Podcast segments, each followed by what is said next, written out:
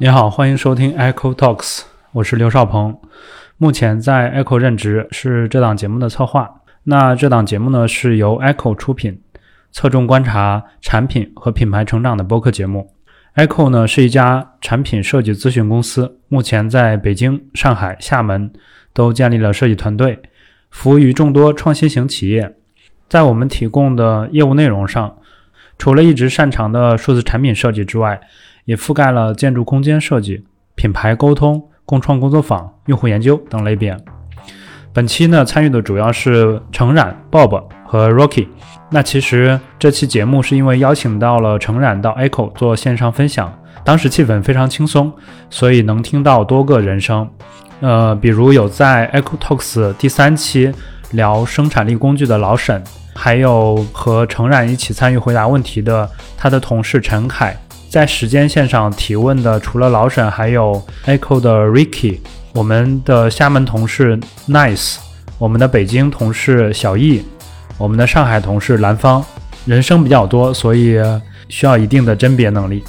那在这期中呢，围绕理想汽车造车，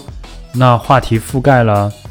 像理想汽车车内操作系统的交互进化、高级辅助驾驶系统，也就是对话中的 ADAS 系统，还有对汽车空间的构想等话题。好，非常感谢那个今天 Bob 诚然，原来也是 Aco 最早的创始的成员之一，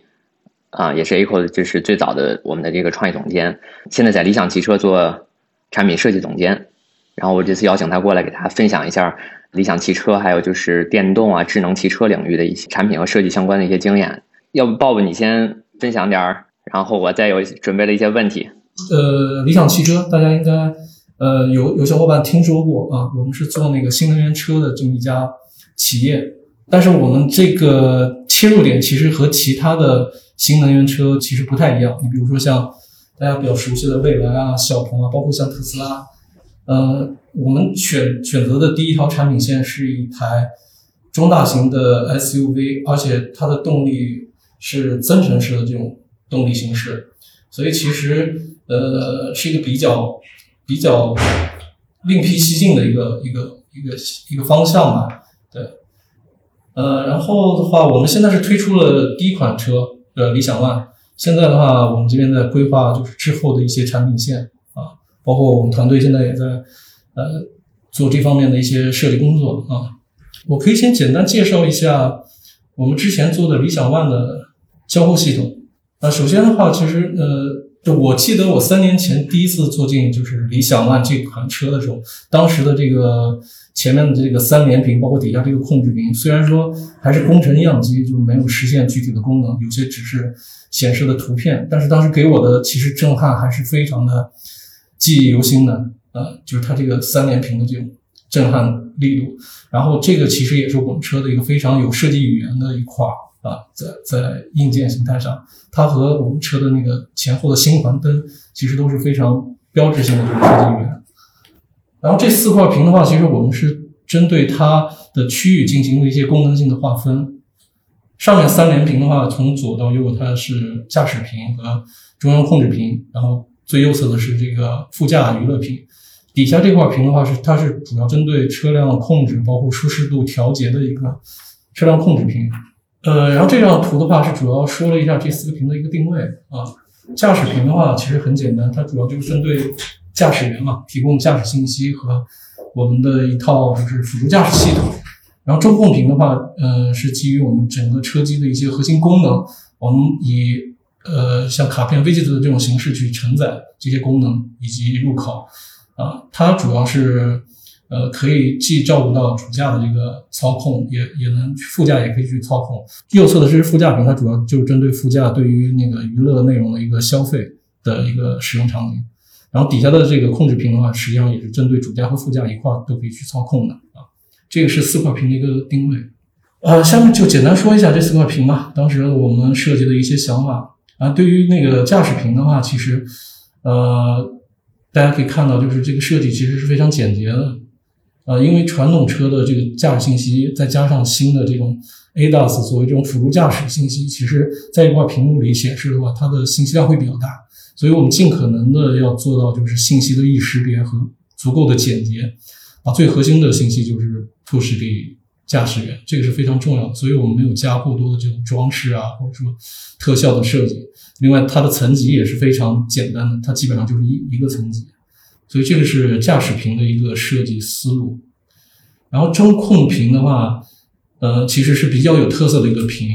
就我们的一些设计理念，主要是说，因为中控屏的话，很大程度上它是需要满足驾驶员的一个操作，特别是说在这种不稳定的这种驾驶状态下，它要进行一些功能啊，或者是说信息啊、识别啊这方面的操作。所以我们的一个思路就是，整个系统的层级不能太深。所以大家看到的这种卡片 V 字的形式，它你可以理解它是，呃，主界面，然后进了卡片，点击卡片之后就进到应用层级，它基本上就有两个大的层级。然后核心的操作，我们尽可能保证八十百分之八十以上的这种高频的核心操作，点击不要超过两步就能够完成。然后包括这里边还会，我们还定义了，比如说像这种捷径的功能，包括配合一些手势的这种操作，也是尽可能的让主驾去操作这些功能的时候能够更容易理解或者更简单。我看到之前的介绍，不好意思打断一下，就是你在就是左边有一串那个呃快捷图标嘛，是个呈 L 型的。这个这个布局，我记得理想还专门说到过，这是他一个比较 坚持的点。我觉得我觉得特别好，就非常好细节，他会看到很多这些点要求。对，就是这个设计，你可以讲讲这块吗？这点其实挺挺有意思的。其实，在最初的设计上，我们不是这种 L 型的这种入口的快捷入口的设计，它只是在最左侧有三个入口，一个是个人中心，一个是应用中心，还有一个是三六零环视，我记得是。但是理想可能他就是对车的使用，他有他自己的理解。当时他就把他驾驶过程当中非常高频使用的功能罗列了出来，然后画了一个草图给给我们，然后就说我要做成这样。其实当时这个方案的话，整个团队吧，我可以说百分之九十以上都很不理解，或者说就觉得这个设计很就觉得有有点奇怪，就接受不了啊。对，但是后来我们就是通过跟理想多轮的这种沟通交流之后，啊，其实他的思路其实很简单，就是最高频的使用功能，我我要一键能够触达。然后后来其实这个功能上线之后，也确实是说成为这个中控这个整个界面的一个亮点，就是很多用户他就是觉得这个非常好，非常好用，位置很很很靠近，但是也会有问题，因为当时我记得是上海车展的时候第一次发布这个系统。当时的呃用户他只是静态的去体验这个车机系统，当时觉得这个东西非常好，非常好。但是后面发现有个问题，就是方向盘会对这个 L 型的区域进行遮挡，特别是那个拨杆的位置和和这块的像 Home 啊，或者说地图，包括像这个车辆中心这块区域的话，会有误操作的这种几率。对，也就是说，呃，其实，在动态行驶过程当中，就发现这个设计其实还是有问题的。这个也是为什么我后面要说，我们这次二点零大大改版，其实对这块区域进行了优化，但是概念还是还是一脉相承的，我理解。哎，爸爸，这个从驾驶安全的角度考虑，呃，驾驶形态是不是本来就不应该让它特别方便的去操作这些东西啊？呃，是，就是是这样，就是呃，有些东西你是没办法避免的。就有有些，比如说他要换起导航，或者说主动调起三六零，即使是我们不建议他去做过多频繁的这种交互，但是有些功能它必须必须需要使用的。我的意思是说，在它静态的使用很好，那这是一个好的地方。它有个毒性，就是说动态驾驶的时候它会变变有出问题。那可能驾驶的时候该放在这个地方，它也就应该放在左手哦右手的这个其他的位置，就是它可能 UI 还是应该根据姿态来去做调整吧。对，所以我们后面的版本是对这个功能和结构的位置做了一些调整，也让它在驾驶当中去使用的话会更合理。所以说，其实我们这个整个车机系统是在不断的这个演变的一个过程当中的，其实都是在不断的迭代更新。所以后边你会给我们看一下那个二点零啊？对对对对。然后这个是副驾屏，副驾屏呃，现在大家看上去就其实它是有点像一个电视。这个其实挺有意思的，因为最初在定义这个副驾屏的时候，公司层面包括整个产品团队层面，其实并没有这个需求。它实际上当时的定义只是中控屏的一个拓展，只是为了照顾副驾，它也能操作一些功能。最初的设计其实副驾也是一一些功能性的卡片，但是后来这个需求的话是其实是产自于设计团队内部的，就当时就在想，实际上主驾之所以设计的设计成 visit 卡片的形式，主要是为了照顾。呃驾驶员他能够快速的识别一些核心信息，并且能够对一些关键的操作能够快速的执行，这个是当时设计的一个初衷。但是对于副驾来说，实际上它跟主驾的场景是完全不一样的，它完全不用呃参与到驾驶这个环境当中，但是呢，就是它又有足够的空间和时间去干别的事儿。所以后来我们就在想，其实电视的这个概念，或者是说这种内容流的这种概念就产生了。就是他呃，当时因为当时我我刚从头条出来，就是对费的流这个东西其实感触是很深的。我当时就想有没有可能做一个内容流，就是他怎么刷都会有不同的这种视频的内容给他去去选择，他只需要去做选择就可以了，他不用去做探索。对，所以当时就设计了这种。费的流的这种形式，但是内容主要是针对视频的这个内容。呃，这样的话，其实对于副驾来说的话，它的操作成本会更低，因为这个车机它不太像手机。手机的话，比如说我找一个内容，我可以不断的去用手去滑动、去点击、去切换上下级。但是车机的话，我们当时去体验的话，你在那个驾驶舱里去操作这个屏幕超过十秒钟，你的手就会觉得很累。对，所以我们尽可能的让用户他只做选择，他不做探索。所以当时这个产品定位是做了现在这种调整，然后底下这块屏就是控制屏。其实控制屏其实没有什么太多好说的，它只是把一些对于舒适度，包括我的一些经常使用的这种灯光设置，包括一些驾驶模式的设置铺在这个界面上。整个设计上也是考虑到中轴对称，因为整个硬件呢是这么一个设计语言。然后这里面呢，我们做的有一个创新的点，我觉得也是非常有意义的一个点，看似很简单，它就是那个滑动屏幕。我纵向滑动屏幕的话，它是调节车辆的温度；横向滑动屏幕是调节风量。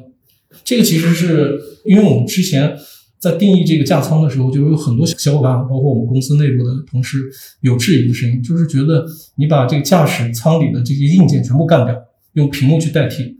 那其实对于物理空间来说，它的盲操性或者它的这种精准性会更高。但是屏幕的话，你的这个点击成本啊。可能会更高一些，更难操作，所以当时我们就在想，在屏幕这种交互方式的基础上，能不能有一些盲操的可能性？当时有很多 很多小伙伴质疑，就觉得这个很难，也不太可能。但是后来发现，OK，那我们去定义这种整个屏幕滑动操作就能够完成我风量和和温度的调节。实际上，对于用户来说，它是可以实现一定程度的盲操。所以这个功能当时推出之后，也是对于用户来说是非常。非常惊喜的一个小功能啊，而且非常实用。这两个功能还是我觉得就是驾舱里面特别高频使用的东西。就我自己驾车的一个体验就是，呃，因为如果开车的人就会特别明显有一个感受，就是其实没事儿就会调那个温度，因为一会儿凉一会儿热，一会儿开会儿缝，然后一会儿又吹吹风，一会儿又关上窗户，就所以你对于温度还有风向的调节有时是挺频繁的，尤其到夏天，空调吹时间长了又不舒服。然后一直吹一个角度，所以，呃，就是从风量还有到温度的调节，其实还是挺高频的，在舱内。对，就是这样啊。然后我们后来真正用户去使用这个产品的时候，其实还发现了一些问题啊。因为我们这个中控屏，大家看它的位置实际上是偏下，偏下就是原来那个手档位的那个位置。其实用户要看这个屏幕的话，它是需要低头的。但是在驾驶的过程当中，低头其实是有一定的危险性的，就是它实际上还不能完全的实现。所谓盲操啊，他还得低头去看，对吧？所以后面的版本我们有在考虑，就比如说我在控制屏去调节温度的时候，那在 IPC 就是那个驾驶屏，就我们看到的第一个屏那个区域可以显示它调节的一个结果，也就是说它不需要低头，只需要伸手去滑动，然后它直视的话就能看到我们调节的具体的温度。然后我们还会配合，就比如说声音的反馈。来辅助它去去判断我现在调节的一个具体的一个量大概是怎么样，所以这些设计的后续的这种迭代设计都是在不断优化这个功能啊。这个操作就等于把底这块屏当触摸板了。对对，有这个意思。所以从这个点就让大家看到，其实触控屏的这种交互方式，它的盲操的这种可能性还是有的，而且这个空间还是可以大家去挖掘的。因为比如说，特别是我个人的，我个人用笔笔记本电脑已经很多年不用鼠标了，包括作图啊干什么都是用触控板。你会发现，这个一旦你习惯了手势的这种操作，其实它会变得非常的高效和便捷。但是这个相对来说是需要学习成本的，对。但是我相信，这个随着这个触控操作的这种形式在车机里边的慢慢的普及，或者说受众慢慢去接受它之后，操作的形式会更多样化一些。那这个上面介绍的就是简单介绍一下，就理想 ONE 这款车的一个四屏的一个智能交互系统。OK，其实看完这个我还有一些问题，就是我想知道从第一代产品到第二代产品，你们更新到第二代产品，你觉得最大的收获是什么？就 take away 吧，就是你你因为就是参与了第一个版本，整个这个 OS 第一个版本的更新，然后肯定会有非常非常多各种各样的反馈，但是有很多东西你会可能哎意想不到，有很多东西是。之后可能发现了一些新的机会，那你你能讲出那么几个你觉得非常大的、非常关键性的改造吗？或者是一些感触在这期间的变化？OK，呃，印象最深刻的实际上就是副驾屏的这个功能的定义。其实这个东西可以说到就是理想汽车对未来智能汽车的一个一个愿景吧。之前跟 Rocky 也聊过，就是我们理解未来的智能汽车。就未来的我们的愿景，它应该是移动的家。这个也是为什么就是理想汽车最早的名字叫车和家的呃原因吧。就是移动的家，实际上你可以换个角度理解的话，它是一个智能空间。从这点来看的话，就是汽车它本身是既是一个智能终端，它也是一个空间。它这个是区别于其他终端，比如说像手机啊、Pad 啊，或者是 PC 这种。形式的传统的这种智能终端非常大的一个区别。那从这个角度来看，恰恰是副驾屏的那个功能定义是满足了空间的，或者说契合了空间的这个方向或者是趋势。你可以看到，就其他的车，包括智能车，包括像特斯拉，它的车机系统，不管是说新的这种智能系统，还是传统的那种车机，它实际上满足的还是驾驶，就是它针对的还是驾驶员。啊，但是副驾屏的话，我我印象当中好像理想 ONE 是比较早的去定义副驾屏的，而且把副驾屏定义成消费内容，它跟驾驶其实是基本上没有什么关系的。这个定位的话，其实从这个层面看，它更适合在空间里面去完成。所以我觉得这个副驾屏的定义就是正好契合了未来车驾舱我们的理解，就是它未来是一个个性化的智能空间的这么一个概念了。但是当时说实话，我们并没有考虑到这么深，或者说这么远，只是觉得站在那个副驾的立场上，或者它的这个使用场景里面去考虑它真正的需求是什么样，所以做做这种定义。所以我觉得这个其实是特别有意思的一点，而且这个功能推出之后，消费者就是用户反应都特别的好。就他们虽然对于对于研发团队或者对产品团队，这个功能好像貌似其实挺简单的，它只是把我们现有的这些应用的内容从底层直接提到一级，推给用户，就是这么简单的事儿。但是对于用户来说，他的感受是完全不一样的啊。所以这是我觉得当时产品定义上让我是呃印象非常深的一个点。对，然后其实我刚刚说的几点都是我我印象比较深的。一个是呃就是 Rocky 提到 L 型的那个区域，我们后面为什么要改成那个底下这个横把？就是一方面是我们这个产品上市之后。拿到了一些用户数据，我们之前的那个功能 L 型的功能大概有，比如说像媒体、像 FM、像那个地图、Home、三六零，包括车辆设置。我们后来发现，数据来看的话，其实用户使用高频的也就四个功能，就是地图、媒体、三六零和 Home 这四个功能，实际上是它最高频使用的。所以这也是为什么我们二点零就直接把这个 L 型的 bug 变成一个一字形的 bar。就是在最左侧的那条给干掉，因为那条遮挡是最严重的。对，然后后来的话，我们把那个音乐音乐播放器也把它全局化。其实音乐播放器全局化这个概念的话，我们在第一代产品里就有考虑过，就是让它做一个全局的音乐播放器，这样对于用户去使用音乐的功能会更简单，切换源也会更简单。但是因为可能产品节奏迭代的节奏的问题，就我们没有。没有推这个功能，然后只是到二点零这个版本才正式的去把它一个以一个成熟的形式推出来。我觉得这个对于用户来说也是很有价值的一个点。然后还有就是刚刚说的这个盲操的这个记忆去深入的这个探索，我觉得也是非常非常重要的。对，呃，基本上是这几个点，我觉得是做的比较好的，但是也有做的不好的地方啊。OK，你有哪些你觉得就是哎没有料到的，就是可能那个地儿。由于设计的原因，没有做到特别好。其实有很大一块就是语音这块，我想说，就是语音这块的话，其实我觉得它的空间是非常大的。就但是现在理想汽车在这块呢投，就是我们现在在这块投入会将会是非常大。对，因为语音这块实际上是能体现你整个系统所谓智能的一个非常重要的一个点，而且语音操作的话，在车的驾驶这个场景里面是特别契合的，它会能够大量的提升你的这个效率和安全性。因为语音有个特点，就是说它不需要按照你已有的这个交互层级或者交互逻辑去使用功能，它能够就是直接直达这个功能。啊，就比如说我要听着谁谁谁的歌，它不需要进到应用里去寻找这个歌手，再去寻找他的这个歌，或者是用搜索的功能，它只要说一句就可以直达这个功能，就是它能够有点像我说，有点像时光隧道的那种感觉，它能瞬间抵达这个目标，这是它的一个优势。然后另外一个优势就是，就所谓安全性，因为它不需要用视觉和和触觉去操作这些功能，对，但是它它也有它的问题。它的问题就是说，在使用功能上怎么去提高它的效率？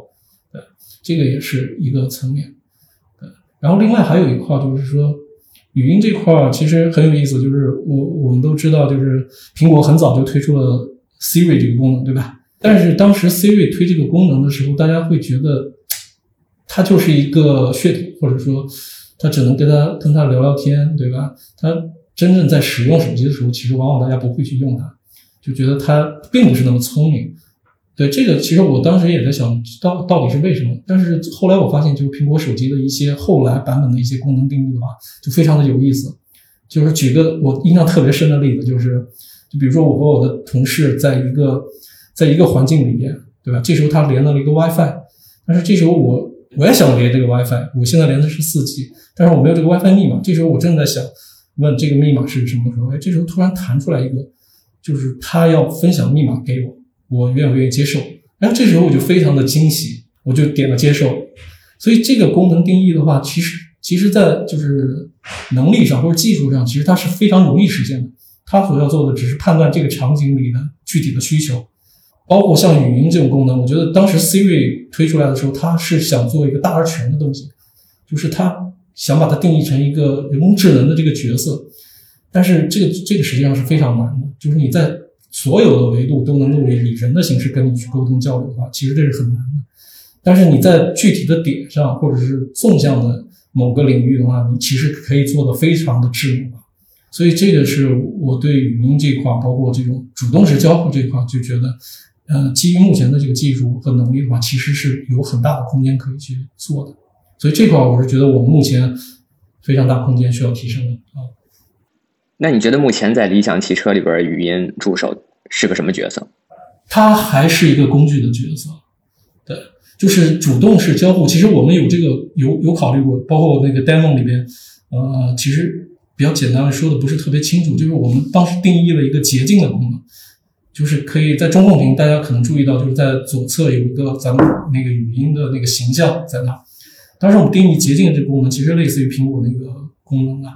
就是当用户在比如说在调起地图或者在调起调起媒体的相关应用的时候，或者是说它处在不同的时间空间场景里的时候，这时候我们系统会判断它调这个应用有什么目的。就比如说我下班的时候调调起地图，那它大概率是要回家，或者是说去某个餐厅之类的。这时候我们就会在捷径这块区域推。你是不是要去你经常去的哪家餐厅，或者说你现在是不是要回去接谁接谁之类的，就把这个功能直接推给用户。对，如果是命中几率足够的话，足够高的话，就那其实这个功能对用户来说就是所谓智能的这种感受。对，就他能够慢慢理解你，但是他其实是有内在的这个逻辑在里面的。所以这一块的话，其实是有我我觉得是有很多场景可以去思考的。嗯，就刚才回到刚才你说的一个点，我觉得挺有意思。你说那个副驾屏，然后是用于娱乐消费嘛，然后里边更多展示的也都是非常多这种影音的一些内容。然后我特别好奇，就是真实的用户的使用情况是怎么样？就如果你方便的话，呃，就是使用数据特别好，而且我个人的感受也非常深。我记得我们刚开始就是这款车上市的时候，我们到那个直营店或者体验店。然后看到很多用户，包括车展的时候，看到很多用户去静态体验我们车的时候，会发现特别多小朋友特别喜欢副驾屏，就是他们坐到这个车里就不愿就不愿意走，就这种太普遍了。只要是小朋友坐到那车里就不愿意走。然后后来的我们这个数据也很有意思，之前也跟同事聊过，就我们的数据会发现有有些场景，就是有些用户他他是在非驾驶状态下，他留在车里的时间非常的长。有的甚至一天能到四个小时以上，就是他不是在驾驶的过程当中，他停留在车里开着车机，他其实就是把这个车当成了一个空间。那他在这里面能干什么？他可以休息，他也可以消费，看看电影之类的。然后我们的那个社区里面也经常有这种奶爸，他比如说他去接小朋友上下学，然后或者是送老婆去去外面参加一个什么健身啊什么之类，他就在等的这个过程当中，他就在看电影啊看电视，就觉得非常舒服。所以其实这个东西就是让我觉得这个空间对于用户来说的一个一个诉求，实际上是车是可以很完美的达成的。就空间这块，其实我觉得就有非常多的可能性啊，包括我们当时还定义了那个游戏。我不知道大家有没有有没有了解过，做了一个非常非常简单的小游戏，就是通过声音去控制这个恐恐龙在蹦来蹦去的。对，虽虽然这个游戏很简单，但是它有个好处就是说，它能够让车里的陈凯，要不你说一下这个火火火火龙的这个小游戏？啊，对，因为这个呃，这个游戏它的玩的方式实际上是通过麦克风嘛，然后在车内的空间可以通过语音的方式可以唤起这个。恐龙的一个动作，对，然后就有点像那个 Chrome，咱们用那个 Google Google 的那个 Chrome 浏览器啊，四零四的时候，它其实是有一个小游戏的，对，这个思路思路其实是借鉴了那个思路，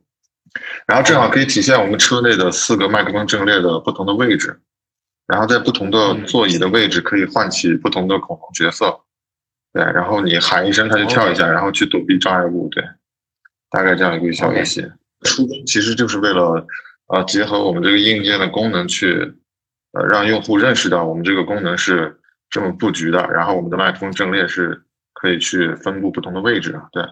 我觉得这这特别好功能，就是对特斯拉里边有好多种彩蛋嘛。然后我是因为我没特斯拉，我就前一阵儿我修车的时候，正好那个车就是四 S 店他他借我一辆特斯拉，我就开了一段时间，然后试了试，他我就在那瞎点它那屏幕，然后里边。就有一块就专门的各种彩蛋嘛，各种游戏。然后那个，而且我在网上经常会看到，就是别人就是车主分享的，就是他特别他这种病毒式传播，其实都是从这些根本就不是核心功能上，特别好玩的东西。正好我最近那会儿租的时候是圣诞节，然后他就他有一个主题就变成那个圣诞老人了，我那车，然后哗就满天下雪，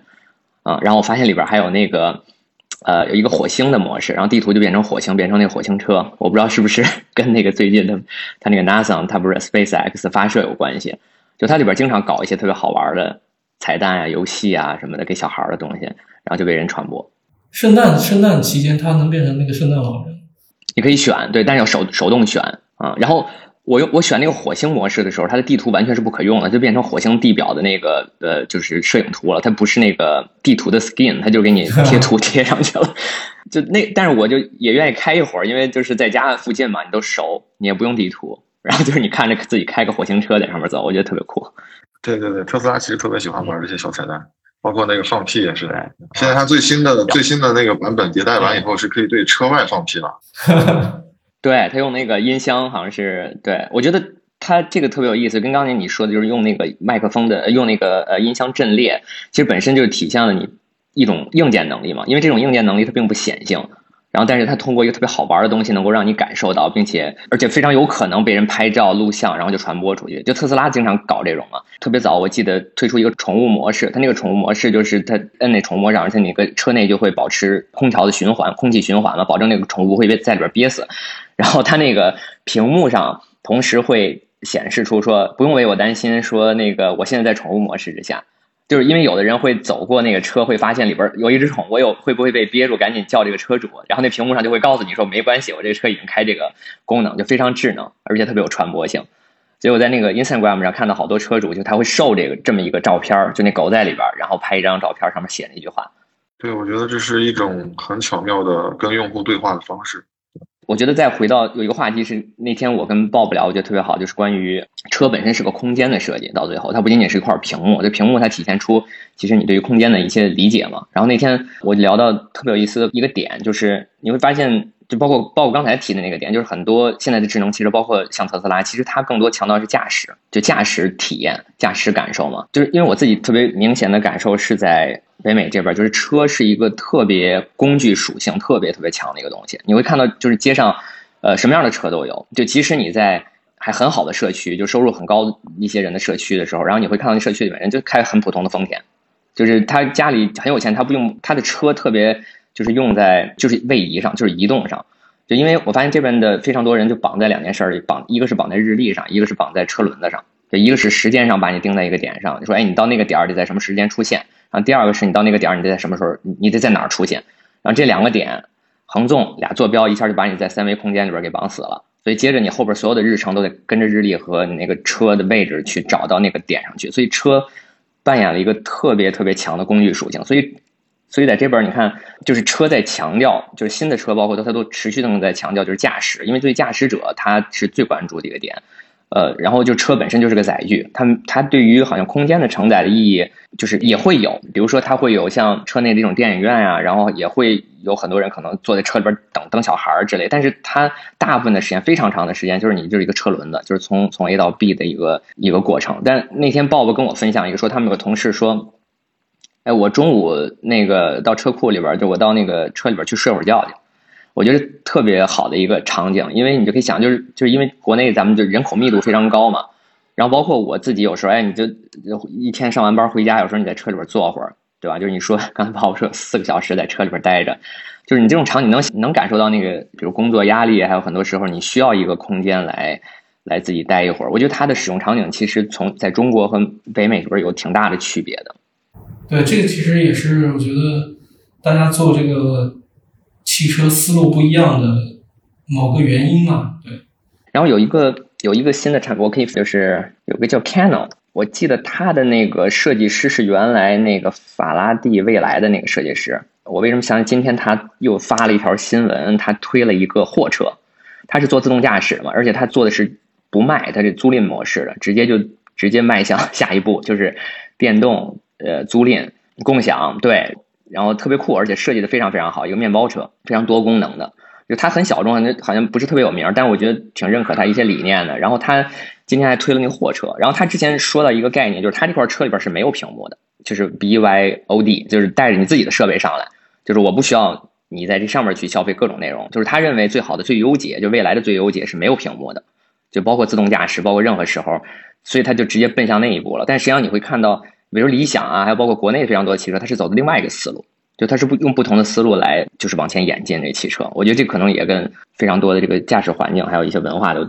有很大关系。呃，其实这个问题的话，我昨天昨天我们会议的时候还聊到这一点。其实我们这边也是考虑过，就是未来智能汽车发展的一个方向。就我们是觉得它会是两个方向去走，呃，一个是专属，一个是专属的移动空间。这个人的专属其实就是私人的。就是它是只对我自己或者我的家庭，还有就是就是共享的公共的交通工具，但这两个前提都是在实现这个完全自动驾驶的这个前提之下。你一旦实现完全自动驾驶之后，你这个车才能更大可能性的去定义不同的空间，个性化空间。然后另外的话，它的呃就是共享的这种形式才更容易去推广嘛，因为这个你一旦实现自自动驾驶，它其实对于用户去驾驶的这个成本会变得非常低。对未来可能说，就比如说现在的人去开了这种自动挡的车，就不愿意去开手动挡车，其实是一个道理。未来的车肯定都是完全自动驾驶，肯定都是标配。他开了这个车，他不会再去开自动自动挡车。然后慢慢这个车会变成一个更普适的一个交通工具，对，可能会往这两个方向去走。对，然后包括其实昨天还聊到非常有意思的一个点，就是其实车未来可能会抢那个地产的空间。地产经济的空间啊，就比如说，我可以在车里去开个会，我在车里把它当一个游戏厅，我们一个一群小伙伴在玩游戏，也可以把它当成个电影院。其实，在车里面，电影院的那个感受是非常好的，它比在家里要更好。对它的音响啊，包括它的那个那个音场的环境会更适合，包括像其他的很多的这种可能性都会在。所以会发现，慢慢的这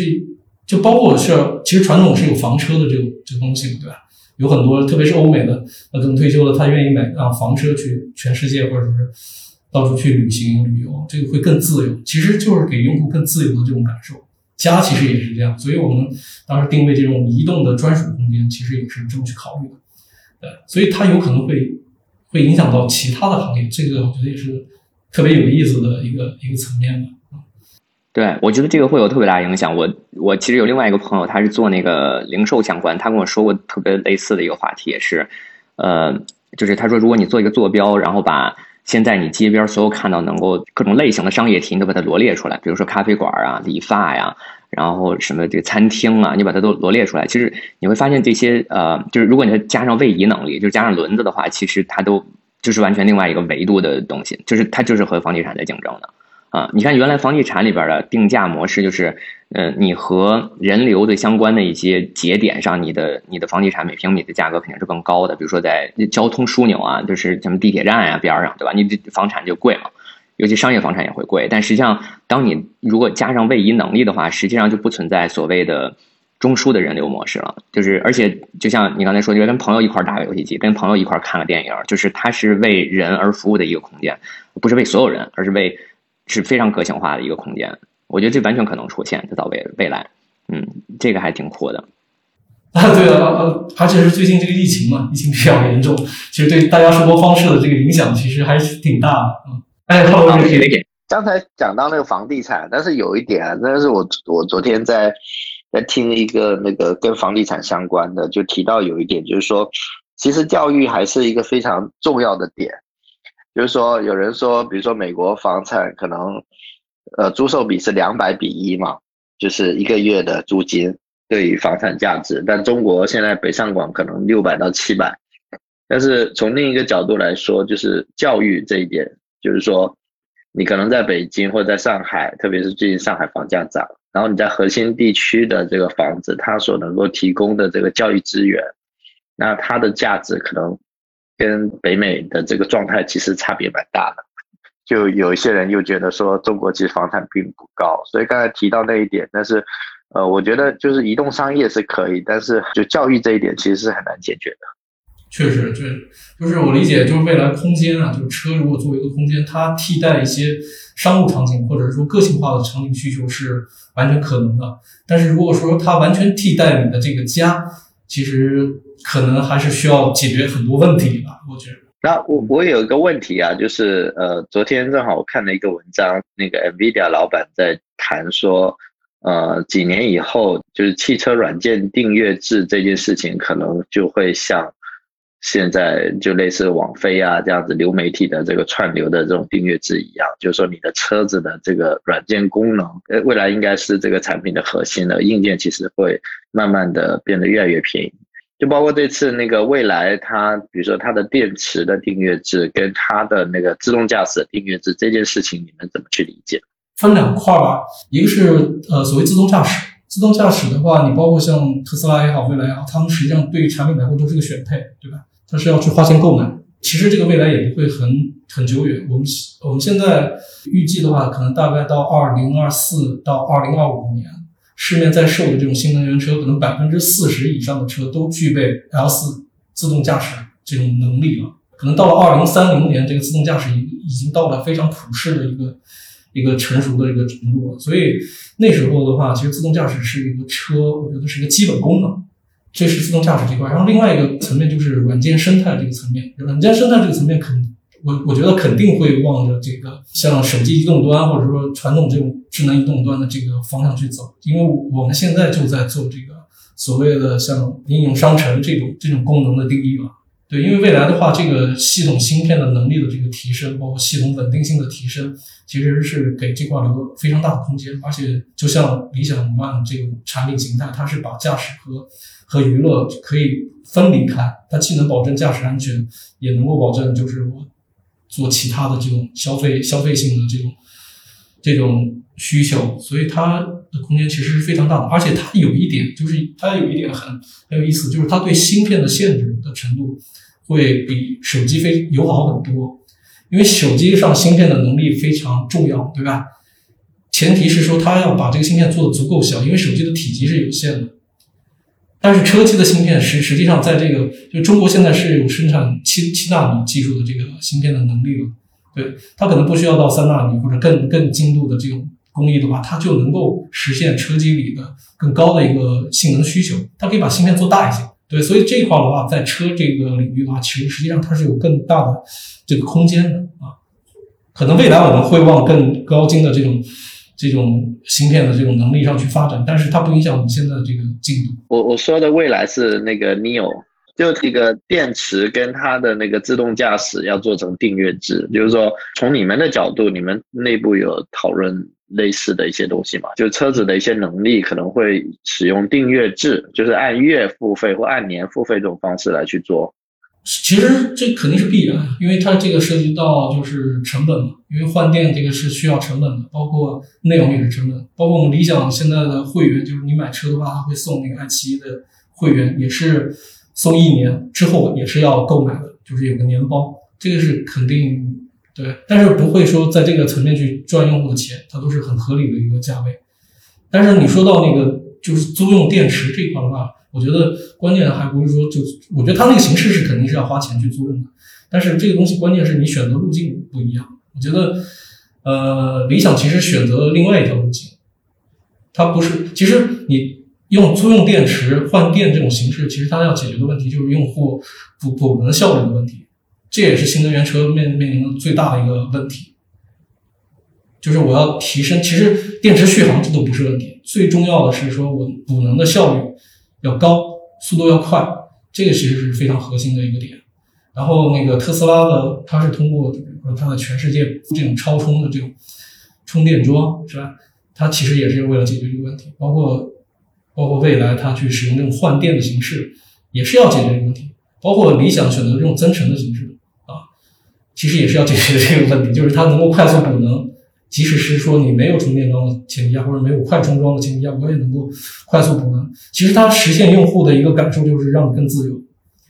你开一个车，其实你的最最基础的一个一个层面的需求就是我要更自由，我不会为了我下不到充不到电啊，会影响我要去计划我这个行程到底要怎么去规划，它不会有这个忧虑。其实这个是我觉得是电动车需要解决的问题。对，所以未来它采用换电的这种形式的话。呃，我我不好说它这种形式是不是最好的形式，或者说有什么问题，但是它至少是去往这个方面去努力的吧。啊，回到那个问题上，有一个是我记得咱们聊过，就是关于数据。因为从我理解，就是说，如果从汽车产品，如果和现在互联网产品，就甚至是包括手机产品这些比比起来，其实它频次还是会相对比较低，它场景是在特定的时间段内发生，而且就是因为你要卖出去嘛，这个高客单价导致它的就是比如说卖几万辆、十几万辆、几百万辆。可能就非常非常厉害了。那呃，尤其是像呃新能源车刚起步这块，就是你们怎么看数据这块的给你们的价值？因为你提到，也就通过数据来去验证产品设计的这个，或者在很多细节上的一些成功的与否，对吧？对，数据这个其实非常重要。对我，其实我我们也是，我对我个人对头条的产品其实是理解，就是觉得它非常怎么说非常厉害的一点，就是它把数据利用的是真的是。非常的充分体现出了数据的价值，就比如说他们通过这个数据怎么去分析用户，怎么去分析这个市场，包括怎么去分析这个产品是不是是不是有前景。对它的产品逻辑其实很简单，它就是比如说它最早的话，今日头条里面它会有不同的板块，比如说它会推一个呃懂车帝，就是一个汽车板块，发这个板块之后，他就看用户的反馈或者是数据量，如果是说他投入一部分资源之后，这个数据量是呈正向增长的。而且增长的这个速度能够达到预期，那他就继续投资源进去。当他达到一定量之后，他就把它拆分出来做一个独立的应应用。就他完全是看这个数据量的反馈，然后判断这个这个块有没有空间。他就会大量的去用这种同样的模式去尝试不同的领域和不同的不同的那个内容，然后就去快速的去测试。对，包括当时他们那个版本也是就是热版本，就是经常。不用重新安装或者升级，就直接就变了，所以它也是非常灵活高效的一种形式。呃，所以数据的话，其实我个人理解，它会比你去做用户调研这个东西会更直接，啊，就更准确。但是难点就是在于我们怎么去理解这些数据。这个是我觉得是难点。然后对于造车，对于我们这个新造车企业来说，还有一个难点就是起步，因为你起步的时候数据量是有限的。就像刚刚 Rocky 说的一样，数据量是有限的。那我们怎么通过呃有限的数据量去去提取一些更有价值的信息？这个是我们需要去解决的问题。对，所以我们这边呃获取数据的呃层面会尽可能的把它拓宽一些，就不单单是说用户使用车的一些数据，或者车辆本身产生的数据，这肯定是很基础的。另外，比如说像一些我们移动端社区里用户产生的数据。包括一些呃，像其他平台用户的数据，我们也会进进行这种梳理和整理，然后把它消化成可能的一些需求。好，说到这个特别有意思，就是我想分享一个有点相关的，不是那么相关的，就是 Spotify，它是一个怎么说？就是听过几个里边做产品的总监的一些播客吧，然后它是一个特别像。应该说努力在学习头条的一家公司，它的推荐系统做得非常非常好。呃，因为它是做音乐嘛，就跟咱们国内听 QQ 音乐和和那个网易云音乐一样，但是它的算法做得非常非常好。呃，我一个感受就是，我开车的时候我连 Spotify，因为我用的免费版，我没有我没有购买它那个收费版，然后它就会推我广告。如果开车的时候，实际上它会分析我那个音源。我是后来才知道，就是听他那个呃工程总监他那个 CTO 讲，他们会分析你这个歌是从车里面的音源来的，然后他会。知道就是他会拿你的手机的数据嘛，然后这时候他就会推我那个麦当劳的广告，他会推我超市的广告，然后如我如果坐在家里边了，然后他推的就因为你想，如果你开着车的情况下，哎，那我就顺道买一个吧，你就开着去去了，我觉得特别有意思。然后我一旦坐家里边的时候，他推给我的是另外一个，而且他会呃特别有意思的根据你所在的位置，让那个广告说出。呃，比如说我在西雅图这边，他说在西雅图，你知道吗？在西雅图，呃，养老金是怎么怎么样的？然后介绍出那个广告，就是他会根据你的地理位置，他会拿到音源，然后输入输出，然后你的位置，然后你所有的数据来去做那个判断。然后他们的总监有一个特别有意思点，说，呃，为什么他们仔特别仔细去看那个 TikTok 就头条？原因在于他们的产品的信息形态跟抖音是非常像的。就是就是就是抖音的短视频基本上是几十秒一个，对吧？几十秒或者到一分钟左右就到头了，就中长短到中的这种视频嘛。然后你马上就切下一个，因为在这个期间内，实际上你只在消耗一个媒体，你所有的反馈，呃，不管是上一个、下一个还是等，甚至你不用操作，它都是信号的反馈。但实际上。如果我们是在看 Twitter，我如果我们是在刷微博，我们是在看朋友圈的时候，实际上并不是，就是你那屏是有非常多的反馈给你的，是你看到非常多的人，所以其实你给回机器的那个信号是非常杂音是非常多的，就是它并不纯粹。但是抖音和音乐都是足够纯粹，就是它的时长又控制的很好，它不太像特别长的视频，比如说 B 站呀，或者是那个 Netflix 就看电影，你基本上你你你的信号输入又很少，所以这个特别有意思一个点就是。就是这种类型的媒体特别容易拿到特别多的、特别有效的，而且信号特别干净的这种反馈，然后从而使它能够特别快、快速的再重新迭代这个产品。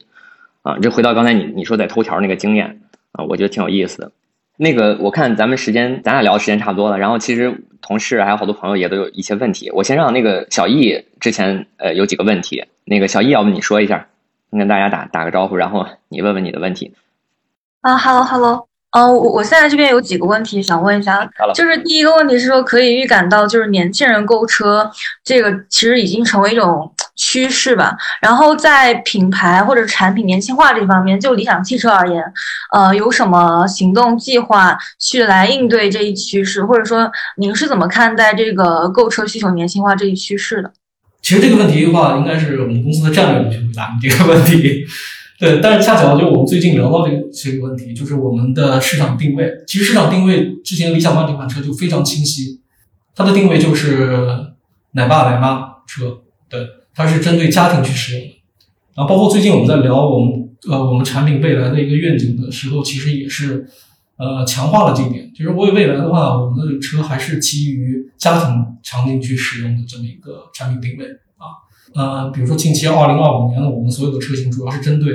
呃，家里是有两代或者两代以上的这种这种家庭去使用的。这个其实跟你产品的功能的定义，呃，关系是非常紧密的。对，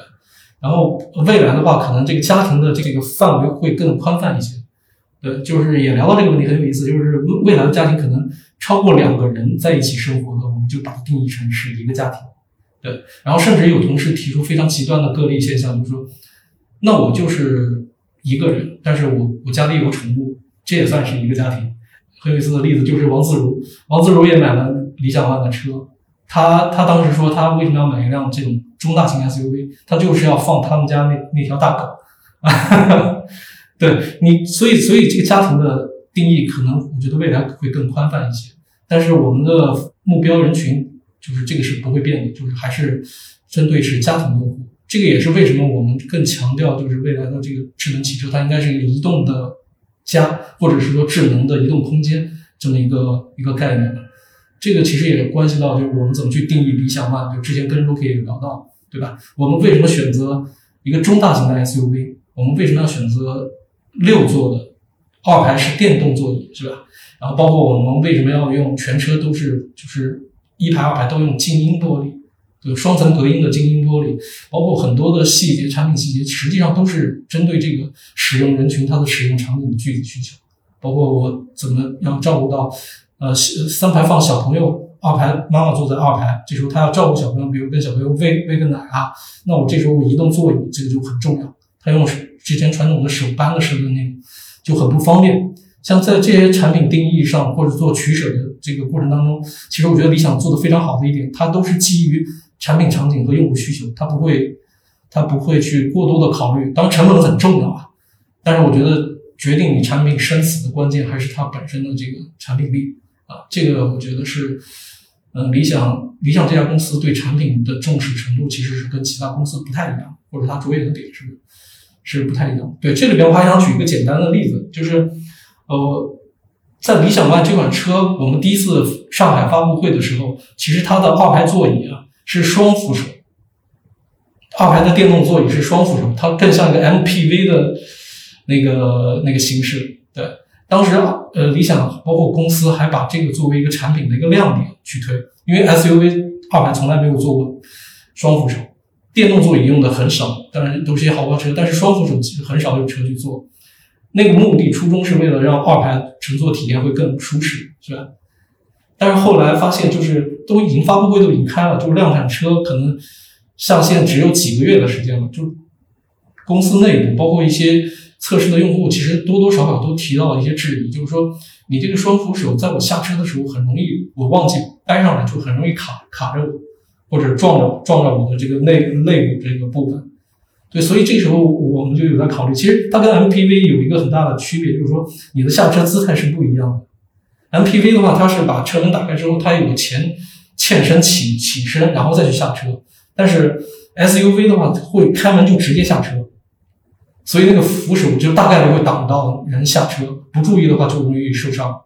对，但是这里面就有一个矛盾点。我们当时是把这个功能作为一个亮点推给用户的，而且我们想推的就是它更舒适。结果现在就遇到这个问题，那我们就要面临觉得是不是要把这个双扶手改成单扶手？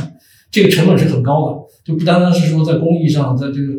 供应链的这个呃节奏上都会有影响，对于产品的节奏都会有影响，而且对用户会造成，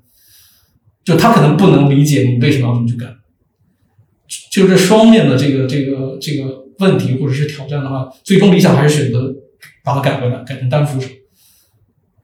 当时改完之后，有很多用户确实不理解，就这个产品还没有上线，只是宣布要这么调整，很多用户不理解的，他觉得你这个是在欺骗消费者。你原来说的亮点，现在又改回去了。对，但是最终这个产品用户拿到这款产品之后，他慢慢的他就能体验到，哦，这么去改变实际上是对产品本身、对用户本身是更好的方式。对，我觉得这个是让我就是特别，就是印象深刻的一个一个点。我觉得也能很好的说明，就是理想这家公司它对产品的一个呃认知吧，或者他对于产品的一个理解，应该是呃应该是怎么样的一个一个形态，或者是我们怎么样去做这个产品？对。好，哎，小易，要不你再挑一个问题问一下，然后我周琦还有一个问题，然后我让周琦再问一下。啊好，我其实想基于刚刚就是您说到的，就是理想 ONE 它其实是有点基于车本身这个使用场景去为这个目标群体解决他们的一个使用场景上的问题或者优化。然后呢，你看像未来它可能说是想要去打造一个什么用户企业，然后从它的一个全周期的服务去呃体现它这个品牌特征。那像理想 ONE 这样，它它除了呃车空间内的一些设计以外，那比如说针对一些对理想或者说对这种中型、中大型 SUV 感兴趣的人，那理想是怎么快速建立对于理想这个品牌的认知？对，我觉得是是这样，就是这个又说回来，就是理想对它，特别是第一款产品的一个定位。其实我个人感觉啊，理想的这个理想 ONE 这款车，其实是在所有新能源车，包括所有传统车里边定位最精准的一款产品。我个人理解啊，对，它就是定位在奶爸奶妈家里边可能有二胎的这种情况。呃，要回答你刚刚那那个点，就是用户怎么认知它，就是说你这个车跟我有什么关系？如果是说我们这个用户人群定位足够准确，他就觉得这个车是为我而造的，我的所有需求他都考虑到，他都能满足我，那这个车就是适合我的车。是这样，是这样。我因为记得特别清楚，是最早咱们不是跟理想合作嘛，然后理想说他想做这个车，其实最最初的一个感受就是他自己就是这样一个角色。那他说完，我说我也是这样角色，就是因为我那会儿正好想换车，我想换的就是我找了半天，最后就我找了一款，就后来他也买那个车，就是一个奔驰的那个 MPV。后来我发现，在北美这边没这种没这个车，就这个车在北美特别早的时候卖过，卖的非常不好，然后在北美只剩下 Mini One 了。就是卖的最好的都是丰田呐，什么本田那种 Mini One，而且那种 Mini One 如果跟国内的车比，简直就是非常非常粗糙，就回去当货车那种，就还比不了 GL 八里边的很多配置呢。啊，但这边卖的就很好啊。我就是我回到刚才 Bob 说那话题，我觉得就是定位非常准吧。就是你喜欢他的人，你就瞬间会被他吸引；你不是他的用户，你你可能看不上他，完全就不会搭理他，不会花半秒钟看的。抱抱，有一点是关于人群，就是。我身边买理想 ONE 的人，然后我发现基本全是男男性，然后是因为理想 ONE 的这个直男的定位，我几乎没见过女性开理想 ONE。呃，未来也 S6 还多一些啊，背后就是决策者实际上是女性。男的都是花钱和当司机的。我前两天刚好看到那个一个分享，就是有一个人他从北京提的那提了一台理想 ONE，然后开回南京去了，他开长途讲的挺多的，他录了一个小视频嘛，然后他里面分享了一件事情，就是说开长途的时候他带着小孩。然后他就在车上，在那个富平那边，他放了那个儿童节目。他说重复的也不多，也就重复了三十多遍吧。然后就是一路安抚小孩的那种，就说还应该对他来说应该是蛮惊喜的一件事情的。所以刚才那个，其实我还有一个补充啊，就是那个小易的问题，我我也是现在刚想到的，就是就是像比如说我们这个人群定位是非常精准的嘛，就希望说更多的那个奶爸来关注这个车型，然后还有我们系统上也有很多的就是亮点啊等等的，包括我们车自己本身的一些优势。那比如说消费者在网上去选新能源汽车，或者说有到我们线下去看车或者试驾的时候，哪一个点是最迅速能够击中他们的，就能够让他们产生要购买的决策？这什么点是最重要的点？呃，重要点有几个方面啊，就是其实这四屏智能交互系统是非常重要的一个点。就我刚刚也说了，就是特别普遍的现象，就是到我们那个体验店去呃看车的消费者，特别家里有小孩，小孩基本上坐到副驾就不愿意下来，就是这种情况。呃，然后另外的话就是空间，就是真的是说我们的用户人群他需要家庭出行的情况下，真的是需要大的空间，而且比如说你从二排到达三排之后的这个这个是不是方便，以及三排的这个这个位，就三排的空间，我是不是能够。让小朋友坐得很舒服，或者让一个成年人在短距离驾驶的时候也能够接受，这个也是点。再比如说那个就后备箱的空间，其实你会发现，虽然呃我们在一定程度上照顾三排就是座座驾空间的这个前提下，也考虑到后备箱空间，因为你你会发现很多三排三排像这种七座六座的这种 SUV，它的后备箱其实除非你把第三排放倒，不放倒的话，其实它后后面的。就是空间非常有限，你可能放一个大的行李箱都都塞不进去。但是理想当时就考虑到这点，就是我在满足三排的这个空间的前提下，我后面能摆一个婴儿车，而且能摆四四个这种至少登机箱能够摆进去。就是它这些场景已经已经细到这种程度，就比如我全家出行或者是两个家庭出行，那我的那我的那个儿童座椅推小推车推椅，我的我能放进去。它的空间可能也就差了几个厘米，或者是十个厘米左右，非常非常小的一个定义。但是对于用户来说，就是非常关键的一个一个抉择的一个点，有可能啊。所以就是空间也好，包括它的智能化的这种系统、内容的这种服务，包括它的这种呃，就是它全车你会发现它的那个前备箱是看不到里面的那个电机和增程器的，它都是做了很多的这种隔音的处理，把它包起来。包括我刚刚说，就是我们采用。最初的车是只是第一排是双双层隔音玻璃，二排都不是。对，然后后来在上就零下线之前，我们改成了二排也是双层隔音玻璃，这个也是考虑到风噪降低风噪的这个这个原因。所以这些其实呃，对于对于厂家或者对于企业来说，实际上是有些不计成本的去考虑这些问题。但是站在理想的角度说，他经常会就我们经常开会，他会说一点。你你如果是用户，你需要什么样的功能？你是需要双层还是不需要双层？那如果是需要的话，那我们就上。在杨毅这个问题，我觉得还有一个很关键的点，就是我们这个车真的很好开。就我们 在我们的销售团队，其实传出来一句话嘛，就是，呃，基本上试驾了就跑不了。对，我 觉得也有机会也可以去试一试。Nice，心动了。呃，我看一下啊，周琦的问题。对，就是因为因为电车嘛，会改变非常多整个车的呃生命周期循环，然后尤其是在车后市场是非常大一块儿。因为之前之前 A 口这边呃做过那个奔驰的。就二手车这块儿，就星瑞，然后现在上海团队也在接触一个做车后市场的。那电车实际上对车后市场有一个非常大的颠覆吧，就是它基本就它的这个维护变得非常低了，对吧？然后那包括二手车，包括整个的车后市场交易，就是你会你觉得这个会有什么特别大的变化吗？就是在就影响吧，就是说它会产生的这种连续性的这种影响是什么？但是这个的话，站在我们角度理解的话，包括之前跟李想去交流的时候，他们也说过。他的意思就是说，新能源企业他们很大的一点就是改变了传统车的一个营销方式。之前的那个传统车企，它更像是一个，它有点像 PC 年的那个那时候，呃，就像像联想电脑，他们只是把很多资源进行整合，然后打包售卖。其实他们那样的成本是很低的。就他，呃，我我记得好像以前说联就联想电脑的，它的那个每台电脑的利润是从仓库运到。卖卖场的这个这个物流的这个这个利润，他赚的只是这个。其实传统车厂也类似，其实传统车厂的利润非常低，它可能只有百分之三个点的利润。呃，包括他们去呃找很多这种呃供应商啊、销售商啊，包括四 S 店，他就是出出了一款产品，然后通过这些市场已有的渠道去铺他们的这个网。但是新能源车，包括像理想啊、像特斯拉，他们都是采用更直营的这种方式。直营直营体验店，它一方面会降低成本，两方面的成本，一一呃，一方面是企业的成本，一一方面是用户的成本。它不要不需要去各各种各样的地方去满足它的需求，它只需要一个体验店，而且更综合。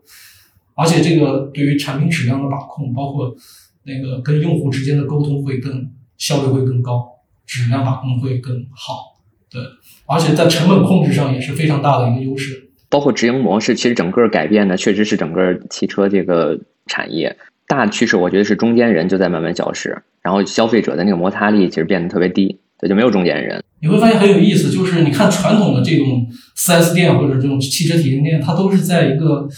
车就专门卖车的一个场景里，就它都是各种各各样的品牌的这个车店的四 S 店。但是你会发现，像蔚来、特斯拉，包括理想，他们的体验店都是在一些生活中心 shopping mall 里面，或者是说你这个城市。消费人群最聚集的地方，它跟传统的概念其实不太一样。再问一下，就是就你现在用户那个 ADAS 用的怎么样？你怎么看它在今天就在售前，对吧？它是不是消费者的一个打动消费者的点？然后在在在售后，消费者对它的使用的频率怎么样？接受度怎么样？ADAS 非常就是这个功能非常有用。虽然我们现在还是 L2 级别的这种辅助驾驶。但是用户特别是在长途驾驶的时候，这个给他带来的这种驾驶的这种释放，就是呃他的精力也好，他的这个呃的这种释放，其实能起到非常大的缓解的作用啊！而且用户反馈也很好。我觉得这一点的话，其实陈凯可以说一说，因为他每天都开理想 ONE 这款车，呃呃，包括长途他也开过，对他应该比较有发言权。然后陈凯你说一下啊？OK，就是啊，然后我个人来说的话，其实我前段时间刚去那个。呃，就开了理想 ONE 去阿那亚嘛。我去的路上是晚上，就使用率比较低。但是我回来的那个是白天嘛。你开的去阿那亚是吧？多远呀？那个路？那不到四百公里，三百多一点。哦，OK。啊，然后百分之七十的路段都在使用这个 ADAS 辅助驾驶。然后我自己的感受就是，你像以前我也自驾过嘛，去开那个 GL 八，嗯，跟朋友一起，嗯。然后我最大的感受就是开理想 ONE 真的我轻松了，呃，一大半了。就是我可以沿途在路上欣赏风景，就是我觉得那个可能也是一种豪华感，就不是那种嗯内饰带给我的这种直观的这种可以 touch 到的这种豪华感，它是一种，就是我可以重新认识驾驶这件事情。对，我觉得特别好，这描述。好了，我我想问一下，就是之前大家也听呃也聊到很多，就是关于用户的问题嘛，就是我们现在。在产品推出的时候，我们对于用户的定位，以及现在我们实际买车的这个用户的定位，你们觉得差别在哪里？然后如果呃这个差差别很大的话，你们会不会会针对这些差异点，然后去改变我们的产品的设计，以及我们以后理想 ONE 这个技术路线会改变吗？比如说不做增程式的，然后也会再去尝试其他的这种方式。OK，那第一个问题，我觉得我之前其实也回答过了，就是呃，